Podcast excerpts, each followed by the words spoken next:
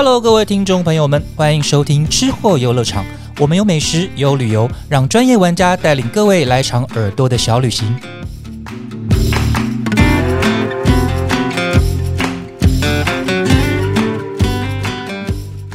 Hello，欢迎来到吃货游乐场。我们今天跟我们一起来吃吃喝喝、到处去玩的是我们的资深的美食旅游记者金玉姐。Hello，各位朋友，大家好，我是静玉。我们今天的主题就是台湾最美的一个地方，台湾最美的地方之一——台东。就这几年有一个很浪漫的名词出现，叫做台东蓝。对，因为台东的海岸实在是太漂，它的蓝色变化莫测，太吸引人，太漂亮了。我想先问一下金玉姐，你一年大概有多少的时间会跑到台东去啊？你的脸书真的很常出现在台东，今年比较特别，因为我光是五月跟六月，我其实加起来应该去了台东七趟，然后我也不知道为什么，两个月去了七趟，两个月去了七几乎每个礼拜都有去差。不多差不多。然后呃，时间长的话，大概就留个三到四天；短的话会当天来回。那去的趟数，我觉得听起来很多，但是因为台东南北长一百多公里，呃，所以其实打散了以后就还好，而且其实去了这么多，那还是有一些地方我我到现在对它还是很陌生，什么金轮呐、那没有不知道那是什么这样子。对，既然金玉姐您提到了，就是台东从南到北大概一百多公里，那呃，什么样是比较好的移动的方式呢？嗯、因为大家其实因为我我们从北部下来，北部下来大家都会习惯说，我们先到长滨啊、成功啊那些是比较北的。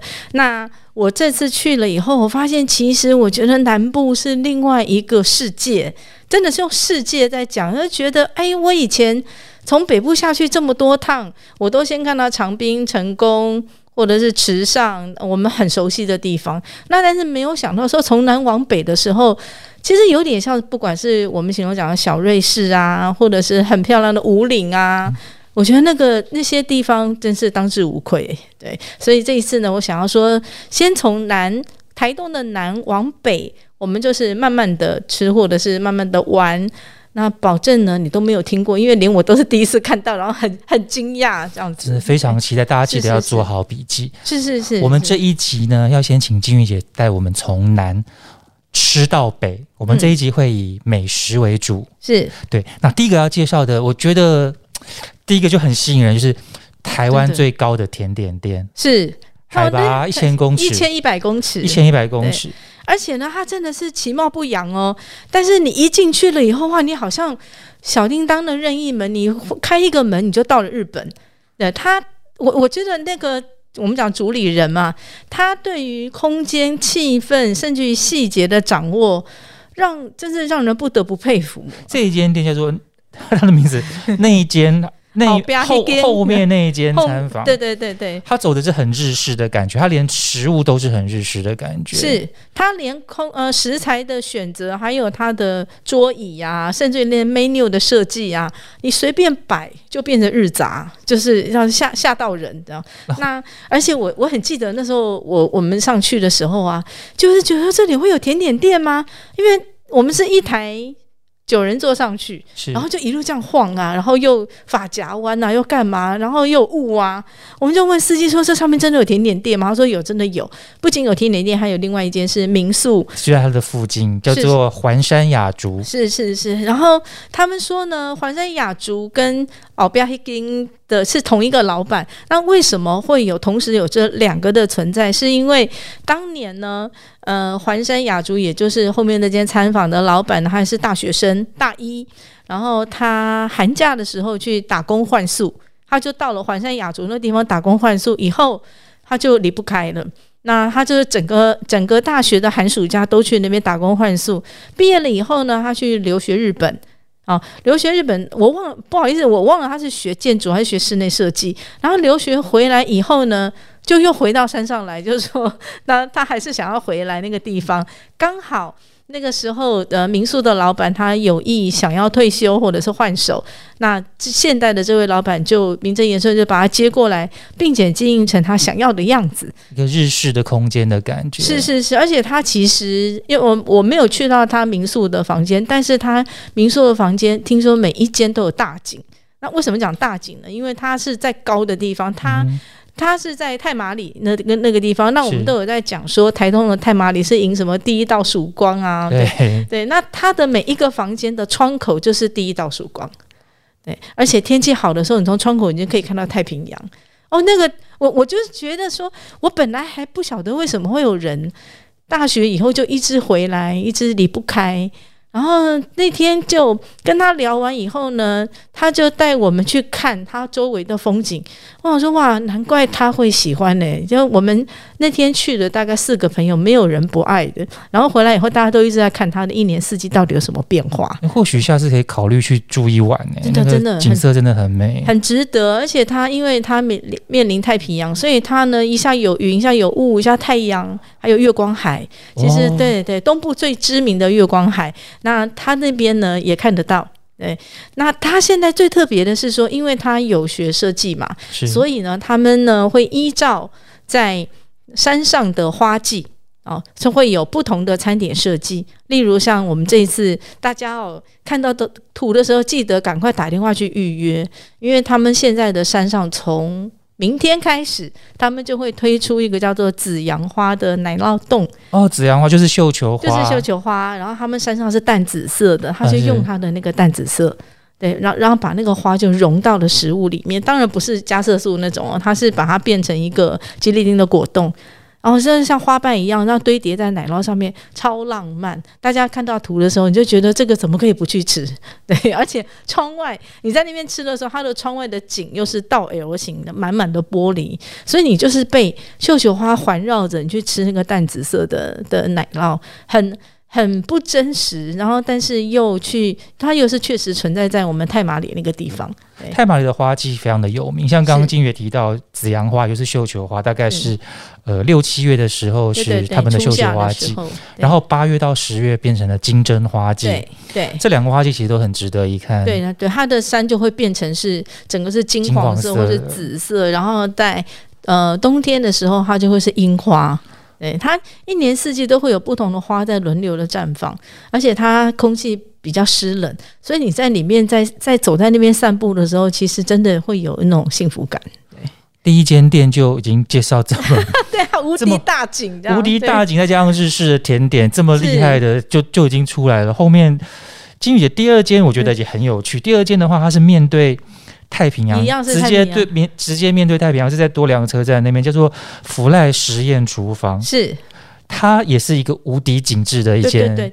餐厅，请金宇姐帮我们介绍一下这间福赖。这多良哦，其实就有被誉为说是台湾最美的车站之一。对，因为呢，它出站你就看到海，因为它的多良站它是悬在，它有点是在山，在山崖的中山间，崖中间它也不算的感觉。那也不算腰，也不算脚，它就刚好在中间，然后又刚好是过弯，嗯，所以你就是满满眼都是蓝色。虽然这个蓝之后在台东随时都看得到，但是多良那个角落，因为刚好有个弯点，所以你两边是看不到陆地。对，然后那个感觉是非常的漂亮，而且你居高，你从多良站站在它的月台上面看的时候，火车会从你的下面这样经对，那个是很有名的拍照打卡的景点。是是是是，然后那现在福赖就更上一层楼，因为它在多良车站的上面。对，那你正在循着它的，它有一条山路，稍微稍微小爬一点弯，过个半个山腰上去，那福赖就在上头，那它的景致就更高。对，那它那边呢也是一样，因为有无敌大景嘛，所以它那个步道下面呢就会有两个两个长长的包厢的房间。那你可以选择在包厢里面吃，你也可以选择在外面吃东西。对，露天的露台上面露对对，然后它是两位就是原名的厨师，是然后根据一年四季的食物在设计他们的餐点。那一样啊，就是你在那边享受的感觉是不太一样的。那他们擅长的东西是烟熏，对，那烟熏，那你就上来呃，比如说像这次我记得他有用火龙果哦做成一个比较冷的凉菜，然后它会有烟熏乐牌。那当然，它所有的都都有经过设计嘛，所以就变成你可以轻松自在，而且没有什么压力的，就是在房间里面，呃，在那个小包厢里，或者是在户外，那就是跟朋友这看着海景去很优雅的吃，我觉得算是新发新式的发餐。对，那它的价钱也不会高。对，然后最但是比较麻烦的是，它需要预约，因为它的不定时会公休。那主要的原因是因为那个补货不太容易，因为那个多良那个地方，他们很多东西都是要从他们讲说从北部啊、西部啊，或者是屏东那边运上来，那会有一点不足，这样。有食材方面的坚持。对对对，所以他开的时间就是比较短。对，而且这一间是吃有类似发餐的感觉的，是是，它价钱不会太贵。那最重要的是，其实你坐在你吃完了以后去它那个福赖那个地方，因为它是也有是楼梯这样上去下来的时候，它会有一些很精巧的拍照的点，让你去让你去在那边反呃留影，对，还不错。而且厨师们也会走出来跟你打招呼。就是充满了那种人情味的感觉。就是而且很悠闲，那就觉得好像来台东就应该要这样子。对，哎去台东玩，反正一定都会去多良车站拍照打卡的嘛。福赖真的很值得一试，就在多良车站的上方对。对对对对。但是要记得也先预约。对，因为他一次餐期好像只能接十还是十二个人而已，对。而且下雨的话就只能在室内，那下雨它的话就不接，就是它室外就不接，对对，户外就就不接了。嗯，前面两间有这种无敌景色，哦，对不要会跟有很美的山景，对，然后有呃花海可以看。是，然后呢，福来实验厨房就是直接面对的海洋，对对，居高临下看，很棒的海洋的景色可以看。这两间都是很漂很漂亮的对户外的景致。接下来介绍的这一间叫做台湾有啊、呃台东有只鸟，哦，它是它的室内的设计装潢。还蛮吸引我的，我觉得很像那种很精致的玄物店的感觉。台北最近很流行玄物店，它有那种感觉在。台北有只鸟，对，台北有只鸟，它是这一次让我讲起来真的不夸张哦，就是我吃到它的餐，然后跟老板聊了以后，就是其实你会受到会会有那种会有震撼，那种震撼是那种你在吃着我我吃他家餐的时候会吃到真的是掉眼泪，太感动，怎么会有人？这么用心的在做，呃，那个那个用心不是食物多漂亮，而是你吃得出来他花了多少心思在那个食物上面，而且是他很很求他的呃完美。那个完美是指说他三个食材之间的相互的协调感。非常的好。那为什么我会被感动呢？是因为他们其实是从士林搬到台东那边去，台台北的士林搬到那边对去的。对对对，他从士林，他最早在新竹，新竹现在最早在新竹开了店之后，把那个店转给现在的经营者。那呃，他也是叫做有只鸟，然后后来他们又到台北去，台北去待了比较长的时间。那从去年的时候，他们就搬到台东来，去年才搬过去的，对所以这间很新的店。对，然后他才去了八，他来到台东才八个月，对，然后就觉得哇，就是在八个月的时间，他他对于台东不管是生活或者是人们的需求或者是探索，就是你可以从它的料理里面吃得出他们的心意。那它的位置呢也非常的漂亮，它是在呃台东糖厂的中心园区那边，嗯，就是我们讲出力量也在那里。对，然后那边就是有很多个大的空间，那它呢就是承接呃之前的屋呃的的屋主留下来的东西，然后再加上他们自己的想法，那也就是我们现在在我们在影片上面看到的，那是大量的木座，还有很舒服的走走动的空间，再加上许多老的皮件的沙发、木座的呃桌椅，对，然后再加上呢，他们呢是刻意的。一个礼拜只经营四天，也是啊，只只有四天有营业，对，剩下三天呢，因为他们要上精工课，对，然后或者是说他们要有读书会，对，他是为了他觉得他是为了来台东生活，所以呢，哦他就很对对对，很很不错的概念。那今然后还有陶艺课，对，他的现场的东西真的是很呼应你看到的。不管是望出去的山，或者是店里面的摆设，甚至于说跟他的摆盘跟食物，你都会觉得融入的非常的好。然后他们的屋内，呃，就是我们在屋内用餐嘛，它有个很大的一个，算是因为在二楼，所以它就算一个空中花园，里面种的所有的香草植物，你拿起来，你就可以直接吃或拿起来做菜。他们的料理就是香草类的，就是从那边直接摘取。对对对对对，是一个很不错的地方。然后他们的包括比如说面包也是自己做，什么全部都是自己做，包括用的盘子啊、刀叉都是他们夫妻自己来。啊，真的吗？对对对对对，很很特别哈。对，很特别，很特别。有一些当然，我呃有一些东西没有办法做的，当然就是现成的。但是是你看得到的一些陶艺的创作，或者是说刀叉啊，哦他们能自己来就自己来哦。会不会我看那个照片有一些很独特、很粗犷的美感？是是是，我我非常推荐他们家，就是一个很把生活实践落实在日常里面的一对夫妻。对，然后像他就说，比如说他说七月初的时候不要来他们店里面，因为他带女儿去爬雪山。对，就是你就觉得好像只有在台东。过日子，或者是在台东开店的时候，可以有这样子，比如说任性的答案，然后大家都觉得好像理所当然这样。他们不是去，他们不是去做生意，他们是去生活的。就对，感觉上也是这样。然后，而且他们有一个很特别的是，这边也跟大家就是诶，算个是一个算小的 bonus，就是他们在二楼，但一楼呢是一个，我记得是西班牙人，他在一楼做什么呢？教大家如何造船。造一艘你自己的船，独木舟小小型独木的那种舟，是可以下海的。对他教你如何造船。那他们夫妻呢，已经有一艘自己的船在那边慢慢的在进行。对，那他们就跟那时候去了，他们跟我讲说，他非常期待能够跟教练下海的那一天。他们现在已经在做最后的上色，这样感觉上他们为台东带来一点西西方的感觉在里面，带入一点西洋的感觉，包括连装潢、餐点，对甚至在独木舟的建造什么的，对对对，好像都不比较不太像台东会发现的风景。是是是很另类的，而且最重要的是，因为它空间很大，你是会觉得很自在，然后好像时间不呃不用过得太紧张啊，然后就慢慢来啊，然后想要做一些呃过去想要没有时间完成的事情，好像到那边都可以去实现的感觉，这样对。我觉得有只鸟是个很棒的地方啊！啊，那对静瑜姐这样讲了，下次我去台东，对不对对我都一定要去试试 我。都讲的这么的肺腑之言，大家一定要去看看哦。而且才开八个月的话，相信有很多的饕客可能还还没有口耳相传到整个扩散出去，趁呃趁之后供不应求、塞满人的时候，赶快去一趟是呢，是是，不然之后可能很难很难挤得进去。就可以可以试试看，因为但是我还是觉得喜欢他的人，应该就是某某些想要，嗯、应该说他会完成我们心目中某一个缺的样子一个一个地方，对。很想舒想舒适生活、想放松的那种感觉。是是，我我是我是真的很推荐那边，虽然它不在市中心，对，可是绝对值得。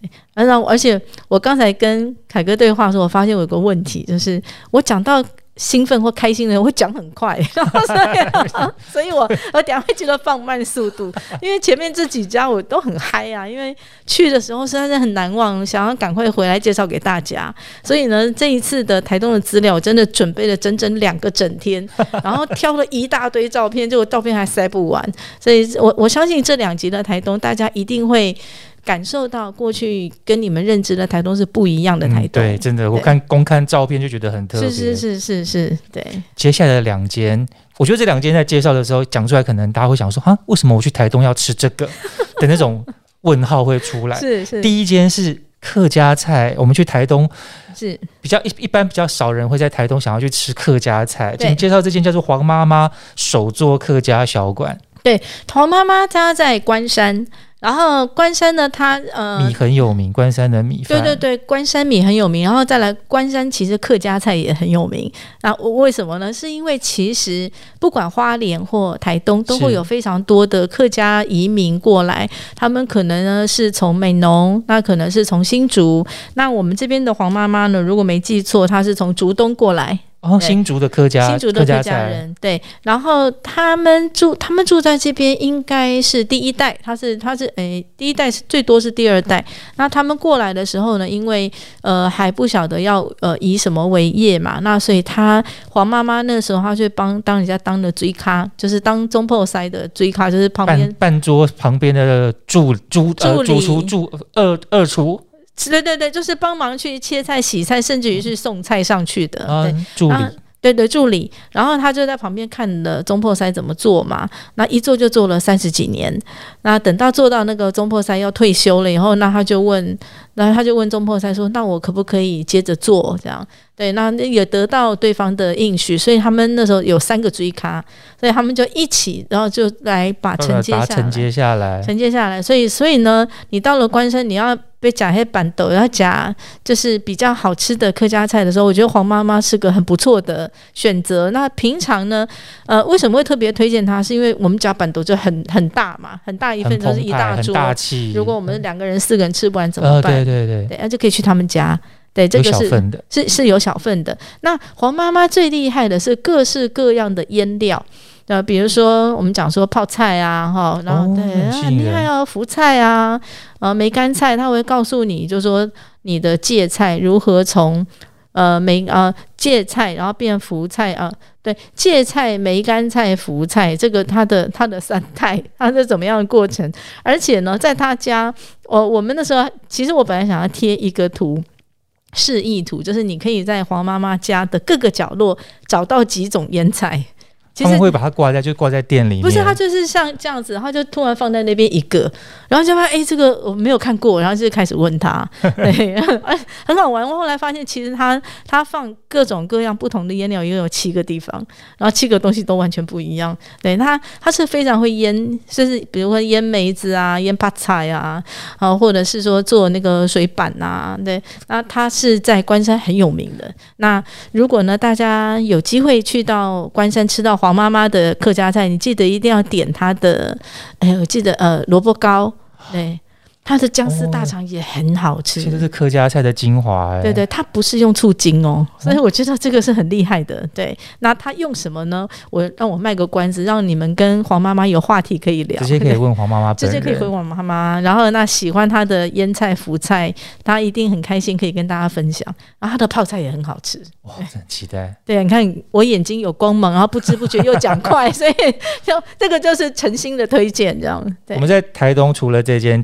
承袭了三十年的新竹客家在手艺的黄妈妈之外，有一间距离更远一点了，泰国菜耶，泰食餐桌 也可以在台东吃得到，很正统道地的泰国菜。对他泰食餐桌，他后来因为他在台东市中心，然后呢，他已经变成我。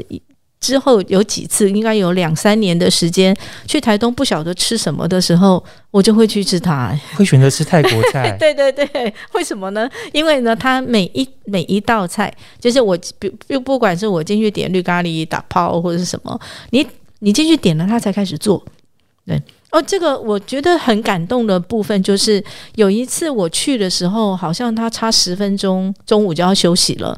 那我就那，但是我因为我一个人嘛，我就问他说：“哎，不好意思，我一个人的话，我能不能点？”然后他真的已经开始在稍微收了。他说：“哦，他想了，说好没关系，那你做我我我做给你。”对，然后他就是专门为了一个呃，就是中午快打烊前进来的客人就专门做，而且呢也也不马虎。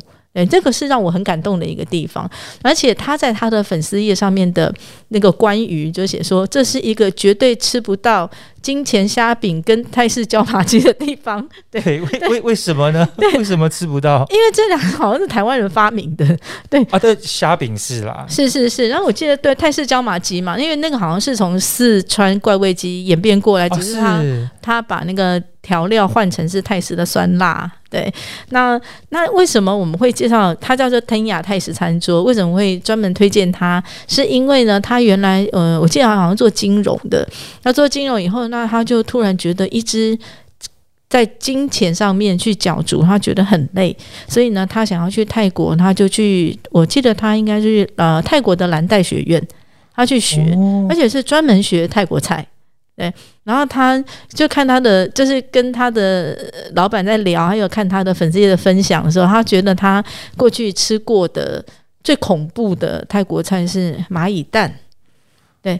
而且他，而且呃，他有讲说蚂蚁蛋，就是我那次他我们在聊说泰国菜的酸是怎么来的，乙酸吗？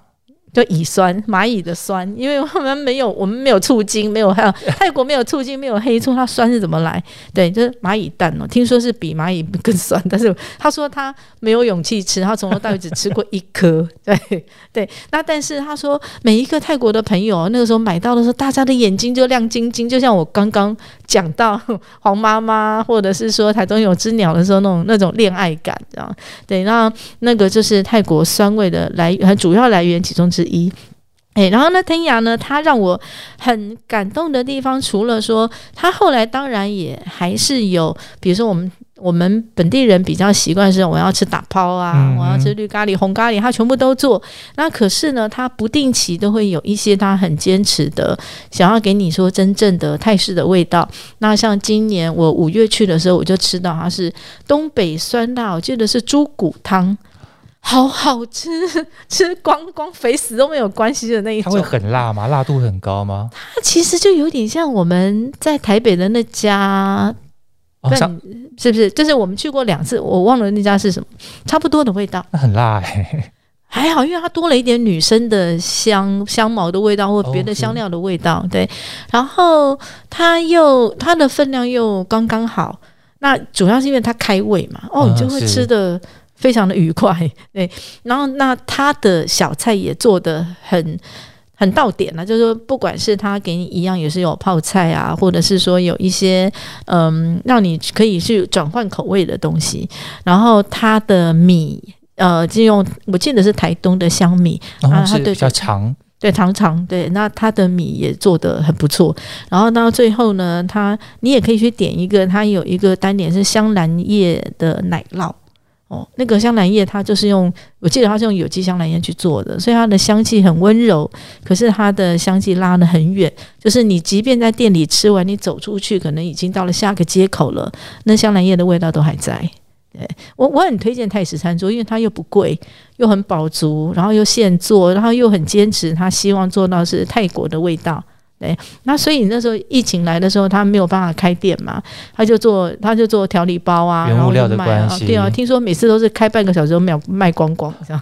对，那我很推荐大家吃吃看天涯，然后如果呢没有时间去台东的话，你可以看看他有没有又开放说，就是大家来可以买他的调理包，对对，可以试试看，大概呃。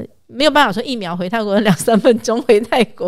我们要到台东，台东吃道地的泰国菜，对啊，也很有意思，很妙。我常常有时候觉得我自己在干嘛，有点时空错乱的那种美感，还蛮有趣的。是是，可是你你到了台东，就真的会想念它。它是一个，我觉得你不会去在意，说我来台东为什么要去吃台北也有的，没有，因为台北没有那个味道哦。对，大家真的可以去试试看。对，介绍这两间，就是感觉上观光客不会在台东。比较不会在台东会去选择的餐厅，泰啊泰国菜跟客家菜，观光客可能比较不会去想到吃这些的。接下来金宇姐要先带我们去看鸡，跟鸡 拍照吗？对对对对，米国学校这是谐音梗。对米米国学校，它是呃关山镇农会。哦，刚刚有提到关山也是产米的地方，是是是，对关山最有名的是高雄一三九嘛，因为它呃最难种，然后可是呢它最好吃。啊，关山镇农会，它因为有一半是它是一个多元种族融合的一个一个乡镇，那它在平地当然有汉人，也有大概呃至少有两成以上的客家人。那但是呢，它比较特别的是，它在山往往那个中央山脉那边呢，他们有布农族，嗯，有布农族，而且是呃。我我我们讲说布农族比较古老的那种布农族，那就是他就是算是其中一支，那在在坎顶部落就是在那边，那所以关山农会这里呢，那他他会有一个叫做米国学校，因为产米，那他就会把除了在米国学啊，就是关山这边的农产品之外，它还有在附近的，不管是部落的或者是周遭，知道就是那个池上啊、鹿野啊，也可以到他那边来卖。那那为什么会提到那只鸡呢？是因为你去了米国学校的时候，你就会发现，其实出来啊，迎接你的不是。店里面的店员，不是服务员，是一群鸡，对，一群，而且一一群很傲娇的鸡，是是，哎呀，它其实很漂亮，它是日本种的，所以我们如果看那个金鸟蚊香那个漂亮的鸡的尾巴，就是就是那一群，然后呢有反正公的母的，然后你其中有一个是鸡老大，一看就知道，因为他的妻妾成群，大家都大家都听他的，哇，他往哪个方向哦，大家就很像这样瞻仰他，看他往哪个方向，那大家在决定自己要去什么地方，而且完全不怕人。对，很有趣的鸡，而且长得漂漂亮亮的。那他们就说，美美国学校人跟我讲说啊，那就是宠物鸡啊，就是除了让大家就是放松心情好之外，那跟他合照，他也不会去好像说看到人就闪，没有哦。也是一个拍照的景点，是是是是是是很可爱的。然后那在美国学校呢，它除了有米仓之外，那它也有一些伴手礼。可是我今天想要推荐的是它在。不，也不在伴手礼区，也不在米仓区，而是在入口区门口的两个小摊。对，进门之前的两边就有。对，因为它美国学校比较特别，你进去了以后，中间有一个很大很大的过道，那个是鸡在走的。然后右边呢，就是我们讲的伴手礼区。啊，是。对，那左边呢，是它好像是一个活动空间。对，那我讲的那两摊，就是在左边活动空间的门口。对，有两摊。它是卖对。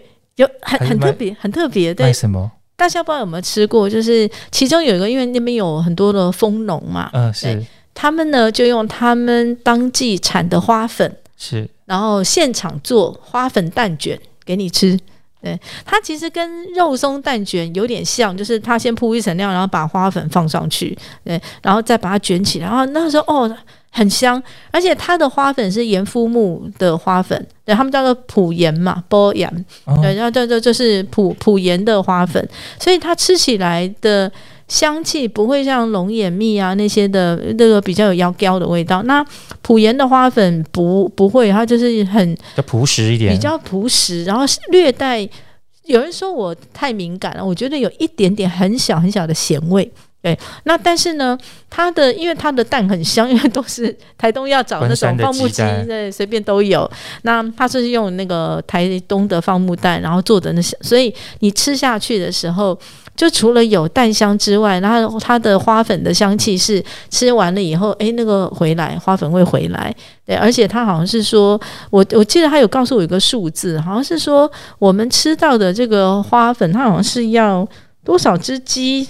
多少只鸡还是多少个蜜蜂？大家一起共同努力。七十只蜜蜂的搬运两万八千朵花的采集，还有一百四十颗的花花粉。我说你连几颗都算得出来，算的好精准哦。对，他说我们是称重嘛，所以称重算个平均值。对，然后我想说，哇，这个这个实在是很珍惜，而且而且真的不贵一。一根才十五块，真的要吃一下 哦。那个说什么都要买一盒啊。对，然后他的隔壁摊是隔壁摊有个哦，我真的很推荐大家去试试看。他叫三代三花，意思就是说阿妈妈妈跟他三个都三个女生哦，三个三朵花，对，三代三花，他们家也是客家人，是对。那他们呢，就是一个其实算是自然自然农法的农场。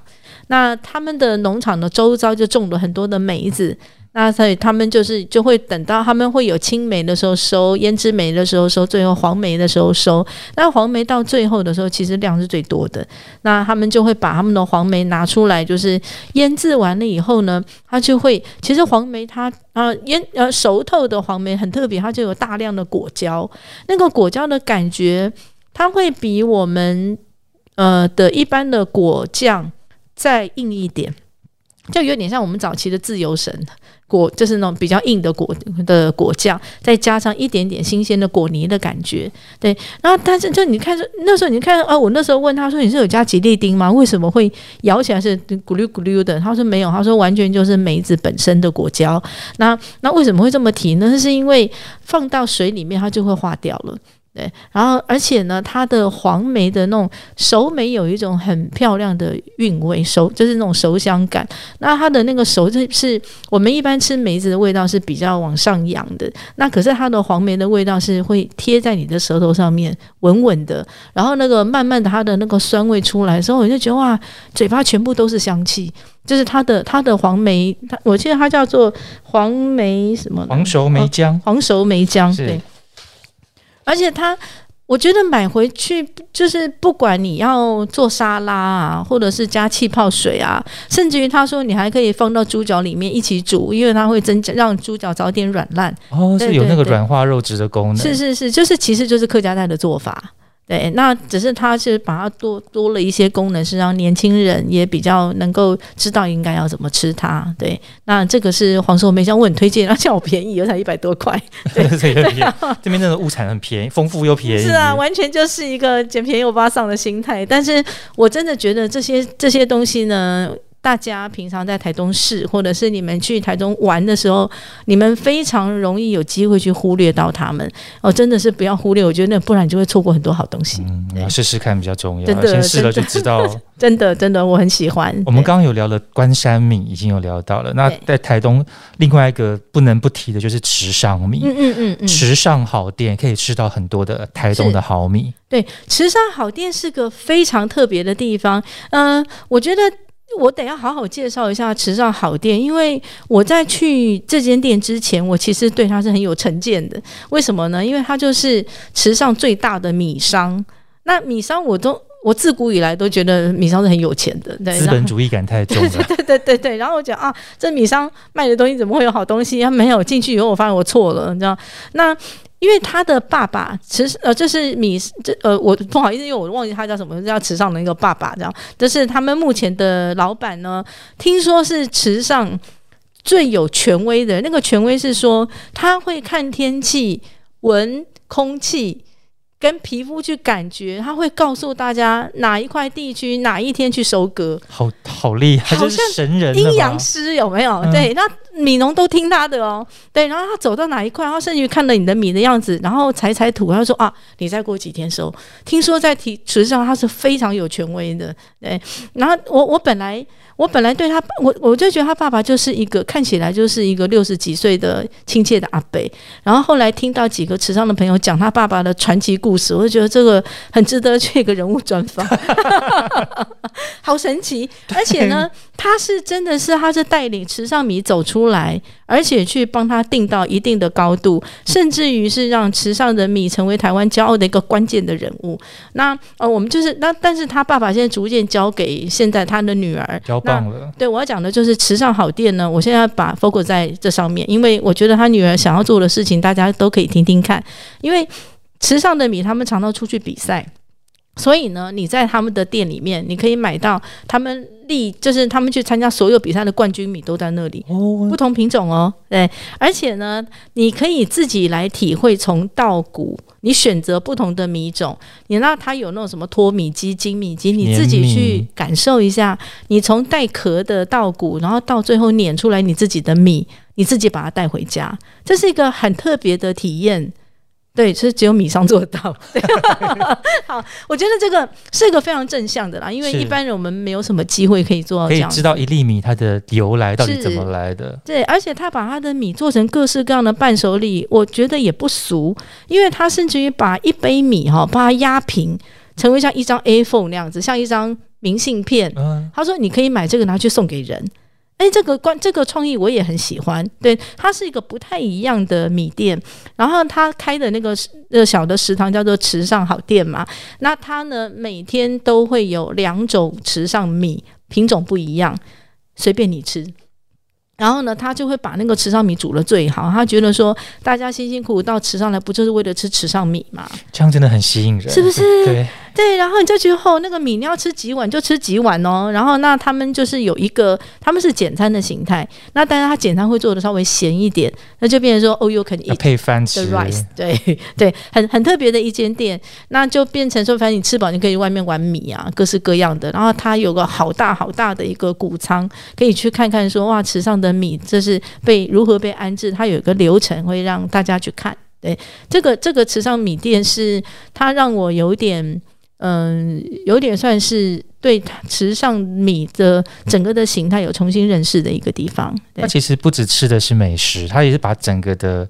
历史轨迹是跟整个池上米的感情都放在里面。是是是，告诉你池上米为什么好，为什么他们很骄傲。对，你还碰到阴阳师的时候，所以就问一下，赶快跟他采访一下，对对对对，聊聊天。他爸爸真的超神奇，那讲的我好好奇。对，最后最后金玉姐为我们规划的这个台东的一个点，嗯，我们最后会来到成功镇，是，但是成功镇好吃人的好几个地方，真的。先请金玉姐，哎，这几个地方金玉姐想先介绍哪一个？我最想介绍了。其实一切都要从港口开始，哎，因为那个港口一破题进去，我当然就不会停了，所以要邀请凯哥真的拉住我。奇遇海味是是是是，他是一个很厉害的，我我没有碰过在池上，呃，不对不起，就是在成功啊，我跟那个奇遇海味的老板走在街上，他就是沿途都在打招呼就算了，然后呢，会有一些稍微长辈人走过来，就会直接跟我讲说，这个老板不错。哎，我就觉得哇，吓到哎！就是说他在成功的口碑这么好，然后而且呢都被肯定，而且都是因为整个成功渔港大概八成的人那边都是人住在那边，大概八成都是跟渔业有关的。嗯，是对。那但是要能够得到我们讲长辈不是平辈们一致好评的，还真的很少见。对，那奇遇海味呢？它就是在港口港口边，那他们整栋房子是用那个空心砖去堆叠出来一个长方形的。那那个老板说呢，他说他当初在那边开店的时候，所有人都在笑，为什么呢？因为他那地方是破风口。台风直接上岸，直接吹过来，对。然后那他们就说，所以他就很害怕说，呃，台风来的时候啊，他的他东西会被吹倒，先走或吹掉这样。然后而且呢，他那个地方好像也是，就是季节转变的时候，他那个都是先挨刀的地方了。对，那他，但是他因为只有那个地方的景最好，他那个地方，他为什么我为什为什么会说他景最好？你是那个老板告诉我的。大家如果有机会去奇遇海味哦，我有选了一张照片，就是你从奇遇海味餐厅里面的它那个倒 L 型的玻璃望出去，它那个点是唯一可以看到成功渔港的三只灯塔的地方。对，那他有在讲说这东西有什么特别的？其实那三只灯塔其实是所有渔船的很很重要的一个依归。那他说白色叫做主灯。啊，主灯就是远远的时候，那船只如果要进港，就要找那一只。那找到了以后，那你怎么知道你要左还是在右？所以呢，就要看它有红红色的灯跟绿色的灯。它是告诉你说，我忘了它是红灯在左，绿灯在右。对，那就是你只要看到那个灯的距离，然后你要把你的船去对正，对正以后，你就可以顺顺的开进来。那但是呢，有的时候你会看到。渔港那边呢，它的灯塔有个，比如说白色的可能有两只，或者是红色的三只，是为什么？他说没有，他说那其实很简单，那堤防太长，他怕你撞到，所以再多多竖了一根灯，就是告诉你说那边危险，不要过来了。然后你要去找有绿灯的地方，或者是就是要以红绿灯、红灯跟绿灯，它两个永远是对望的。那你要找到那个口，你就可以把船很平安的开进港。对，这个这个应该也是你问渔港的人，他才会告诉你的事情。对对。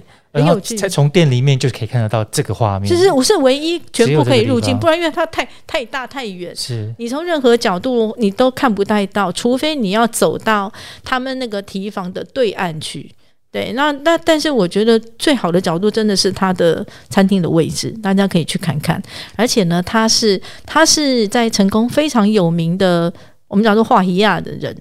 那他有告诉我一个很厉害的事情，就是说所有的鱼啊，从船上掀起来的那一秒，他就要决定他要哪一条鱼，他就一秒的决定的机会，因为第二秒、第三秒别人就拿被抢走了。对对，非常特别。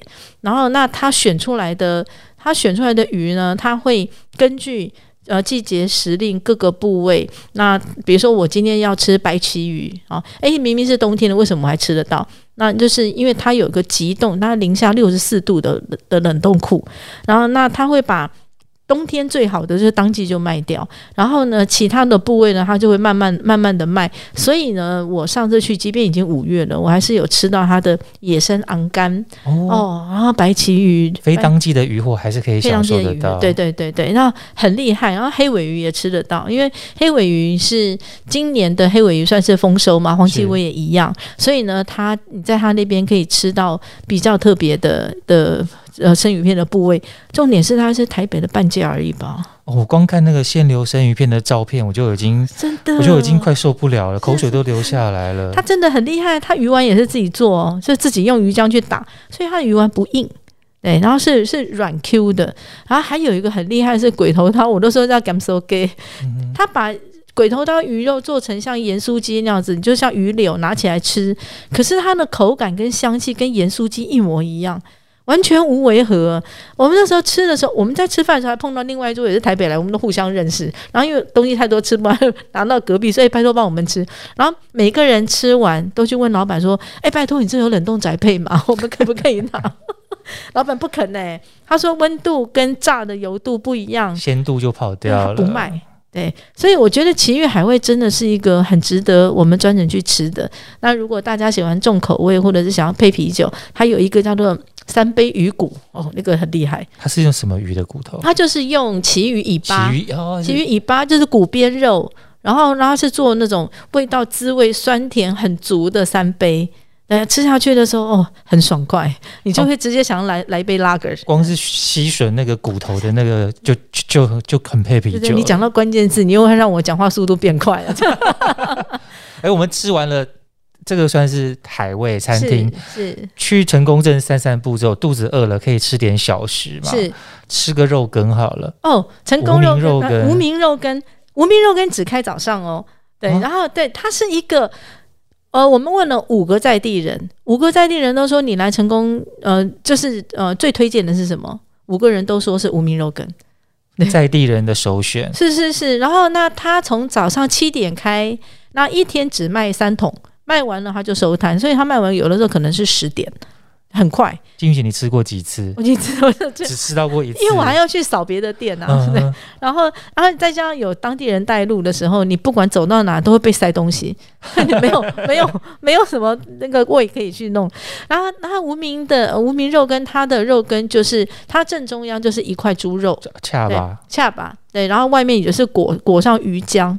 对，那口感就不太一样，口感不一样，很好吃。然后它是勾薄芡，然后加了很多的蛋花进去。那但是呢，大家一定要记得，你们在点的时候一定要放桌上的他们自己做的辣椒哦，不要怕，因为它辣椒其实不辣，但是香气很够，跟黑醋那个。那两个加上去哦，那个那一碗要从六十分变到八十五分，很好吃，很开胃。然后就看到一堆在地人，就全部对对，大家都在找那个辣椒哦，都要用传的。而且呢，我那天去的时候还看到一个爸爸，他去买完菜以后就把菜放到桌上，然后端着那碗肉羹就站在那边路边跟人家聊起来。所以是菜坐在桌上，然后那人站在那边吃。他吃完以后，他再把那道菜捡起来，就是再提起来，再走回家。很在地的，这种是在地人非常生活。对对对，而且他的店门口全部都是当当地人的摩托车。对，那天我跟另外一个朋友，我们两个应该是唯二的外地人，其他全部都是本地人。它虽然我们叫它叫无名肉羹啊，但是其实蛮好找的，因为它真的它的它就有个牌子写无名肉羹，对对。对，所以不用怕找不到招牌，是是招牌就写着无名两个字，对对对，我觉得很有趣。然后记得大家不要太晚去，因为听说它大概九点半了不起十点一定会卖完，三桶就卖完，三桶要抢要快，对对对，然后一碗五十块，对。最后最后是。金玉姐要带我们去一间由老诊所改建的咖啡厅，是是，非常的有历史轨迹的一间店，对，它叫做跳。港咖啡哦，它为什么叫跳港呢？是因为他们那个老的医生宅的以前正对面，还你知道他现在正对面多盖了一栋房子。以前没有那栋房子之前，是整个可以看到成那个成功与港整个这样开阔出去的的景色，非常的好看。然后那个医生呢，他是那时候听说是东部唯一的。内儿就是内科的医生，就是整个成功症都要靠他，然后也会有从外县市来找他。那他我记得叫做高医师，那他呢就是他原来原先有把旁边。隔壁的一栋老屋买下来，然后他又在旁边自己盖了一栋合适的洋房，对，那就是在那边看诊之外，他们家的人也都住在那里。所以呢，现在进去的时候，你就会看到是当年整间的格局一模一样。那我们在现场的，就是就带我们去那奇遇海味的老板，他就跟我讲说，他说他现在走进来都还会有来看病的错觉，因为他小时候就在这边看。对对对对，然后以前啊卖药就是那个要药间在这里，医生坐哪里啊？后面是医。生睡午觉的地方，他就带我们来看，对。然后现在的一对夫妻呢，是他们是去中国学中医回来的，那所以呢，他们在店里面的饮料就是卖汉方茶哦，汉方茶，对对，听说还有特别针对有疫情的时候，他有加强防疫功能的茶在那边。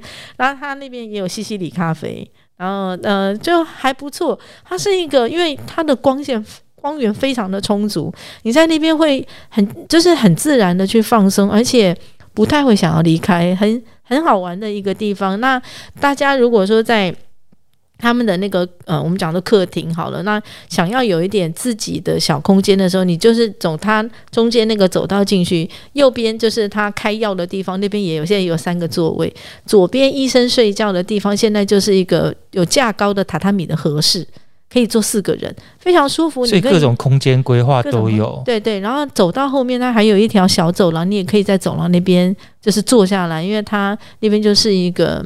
呃，那个呃，那个叫做什么磨石子地板，对，而且因为它是穿堂风，所以很凉，对，完全感受不到外面的车子的声音。那跳港是一个很舒服的的一个场所啦，对，还蛮符合现在流行的那种文青风的咖啡厅的感觉，有。由医院去改建的，对它很文青。那相对的，跟我们过去就是在台湾各地看到的文青不太一样的地方，我觉得除了光线充足以外啊，我觉得它的那个悠闲感是别的县市你也比较难看到了。当然，可能也因为旁边没有什么房子，然后都很宽松啊，都是平房啊，你就会觉得很自在。很喜欢那种老建筑啊，那种古意的古式的感觉的话。可以来眺望它咖啡，跳港咖啡，跳港咖啡来坐坐，来慢活一下。台东好适合慢活，对，很适合，而且它并没有过分的改建哦，很很舒服的一个地方。早上先去吃无名肉羹啊，然后。然后可以去跳港喝个咖啡，然后晚上再去奇遇海味大啖当地的海鲜美食。其实海味绝对不会让你失望。我好想帮他打广告，真的。我们今天帮他打了很多广告。有有，我每次去，我看到他眼睛都很亮。我下次真的很想再去试试看。务必要去哦！重重点是很便宜。我们今天是从金玉姐带我们从台东的南边往上，不知不觉从太麻里我们就逛到成功来了。对，下一次的话，金玉姐会带我们从台东的北边一路。玩到南边有很多不错的私房的景点要介绍给。